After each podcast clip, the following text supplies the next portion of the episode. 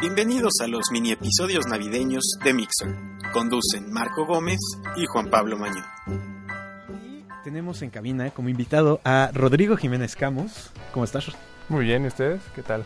Perfectísimo, pues fuimos testigos durante todo este año de la organización que hubo sobre todo por parte de jóvenes para derribar regímenes autoritarios.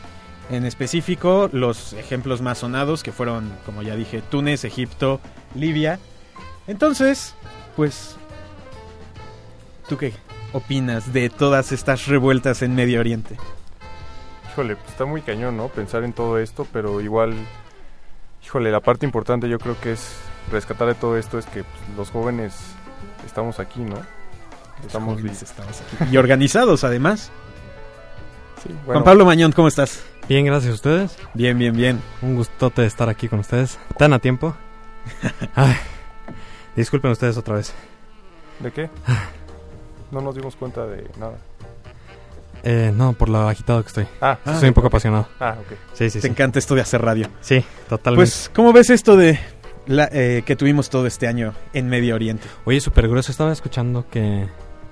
Bueno, no, no. Escuchándose el mal término porque estaba leyendo más bien la revista MX. Muy recomendable. Una muy buena revista.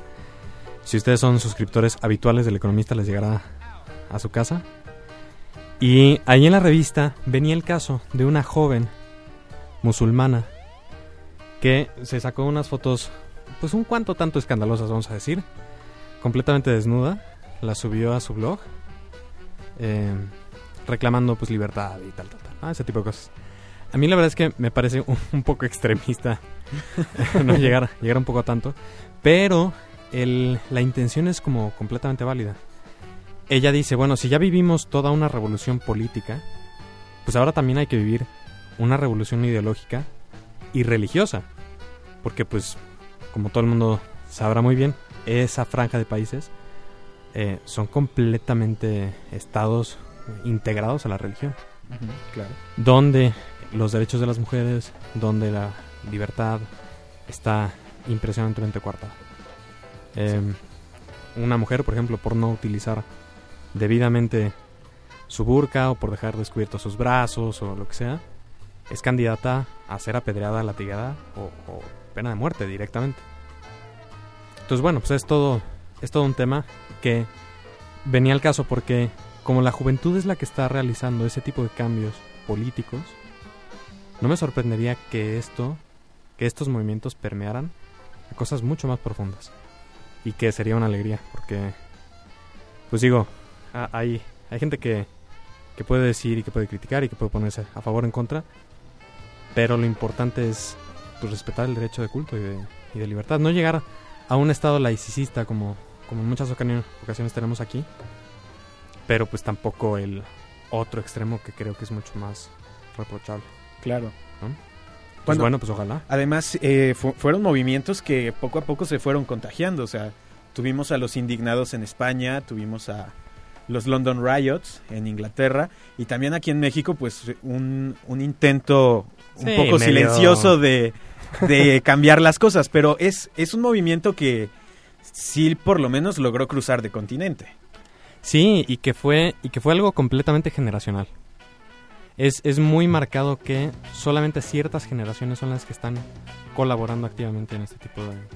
En el caso de, de broncas mucho más profundas, hablemos de Libia, por ejemplo, pues sí está involucrada la población en general.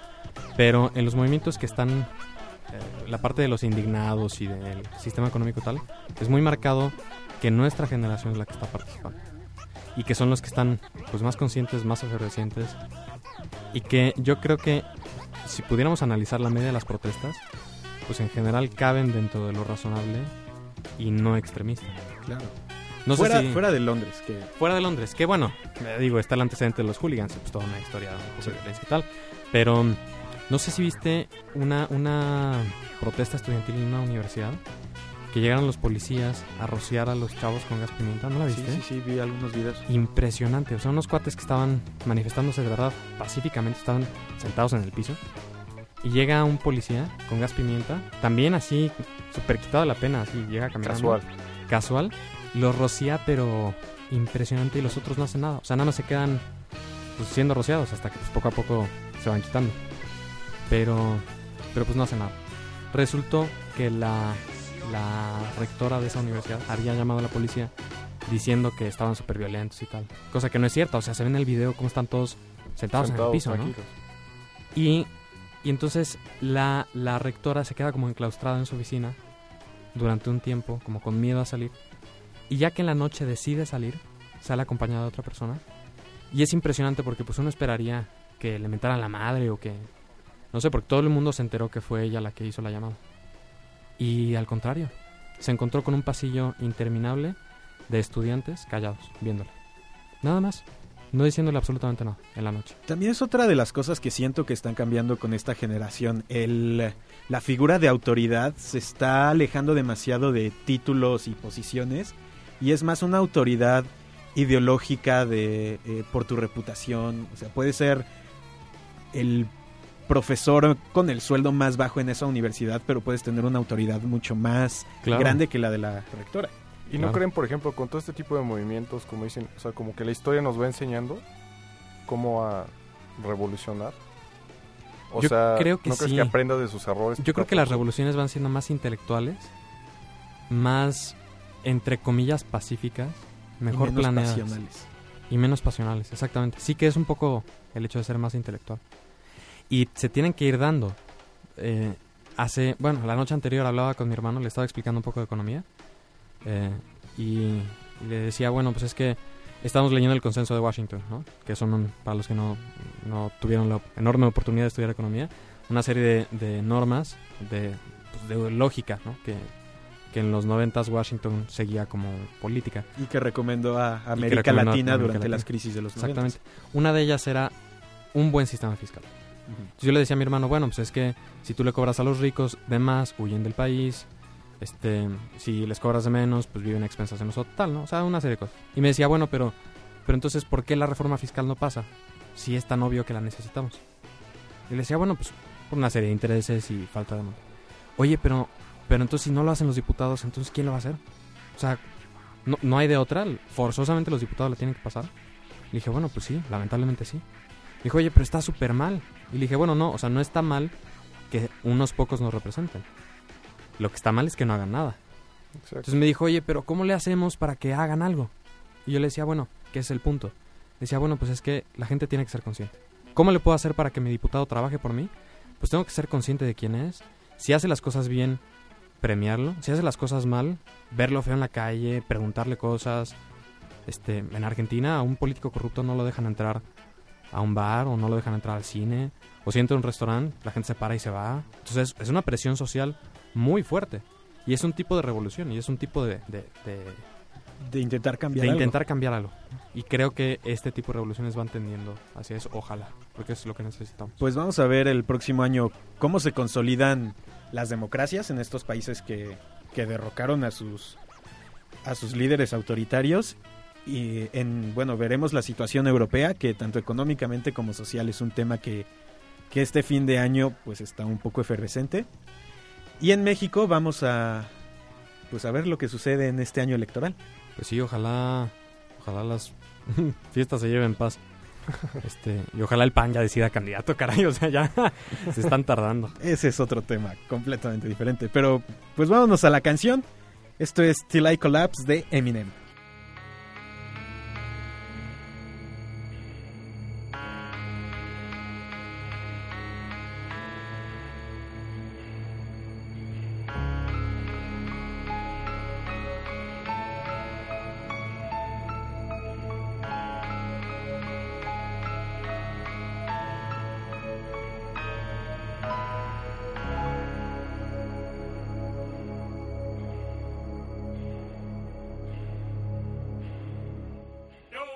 Sometimes you just feel tired, feel weak. And when you feel weak, you feel like you wanna just give up. But you gotta search within you. Try to find that inner strength and just pull that shit out of you. And get that motivation to not give up and not be a quitter. No matter how bad you wanna just fall flat on your face. Till I collapse, I'm spilling these raps long as you feel them. To the day that I drop, you'll never say that I'm not killing them. Cause when I am not, I'ma stop pinning them. And I am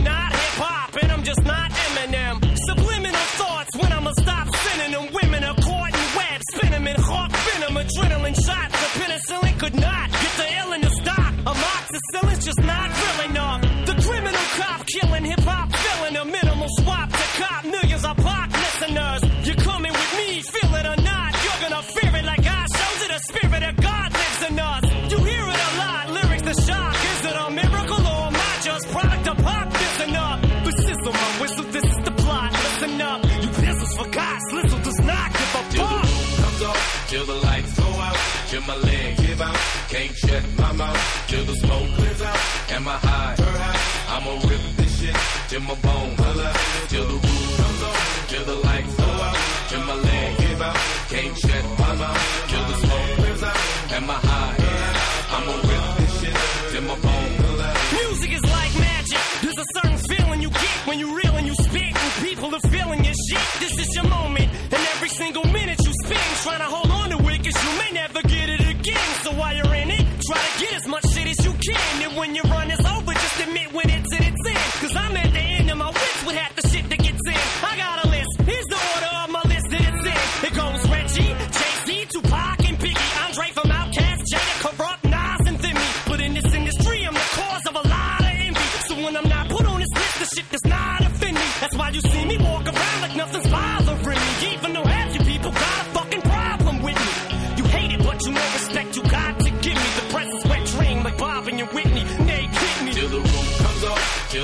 go out till my leg give out.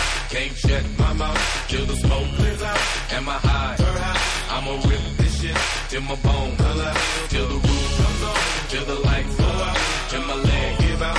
Can't shut my mouth.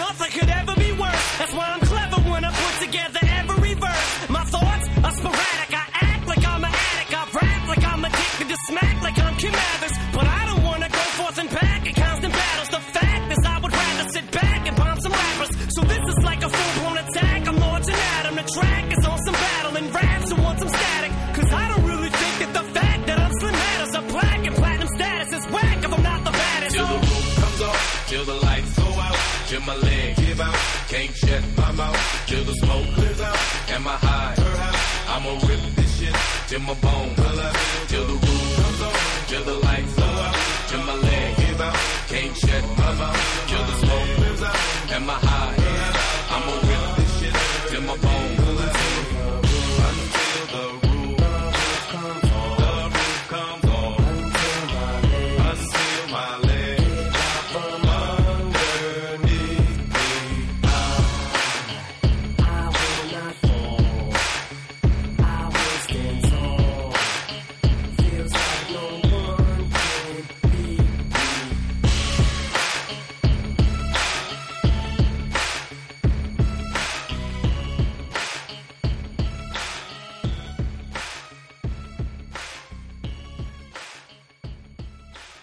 programa público ajeno a cualquier partido político. Queda prohibido el para fines distintos a los establecidos en el programa.